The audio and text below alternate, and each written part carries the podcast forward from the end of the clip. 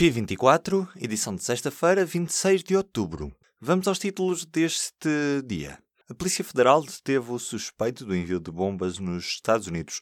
O suspeito terá cerca de 50 anos e vive na cidade de Ventura, nos arredores de Miami, Flórida.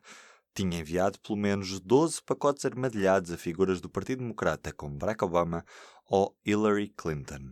Por cá, António Costa diz que desconhece um memorando sobre o furto de material militar em tanques e diz não se sentir enganado por Azeredo Lopes. O primeiro-ministro rejeita assim ter tido conhecimento da encenação que fez reaparecer as armas de tanques na chamusca. Desta sexta-feira, um número só 32% dos homens portugueses gozaram de licença de paternidade. Os portugueses acabam por surgir em destaque entre aqueles que consideram que a opção de tirar licença por motivos familiares é mal vista pelos colegas, diz o Eurobarómetro.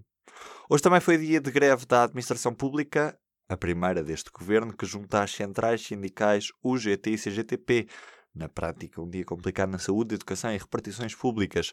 Feitas as contas, este governo de António Costa, em três anos, já tem quase tantas greves como os quatro anos do governo de Passos Coelho.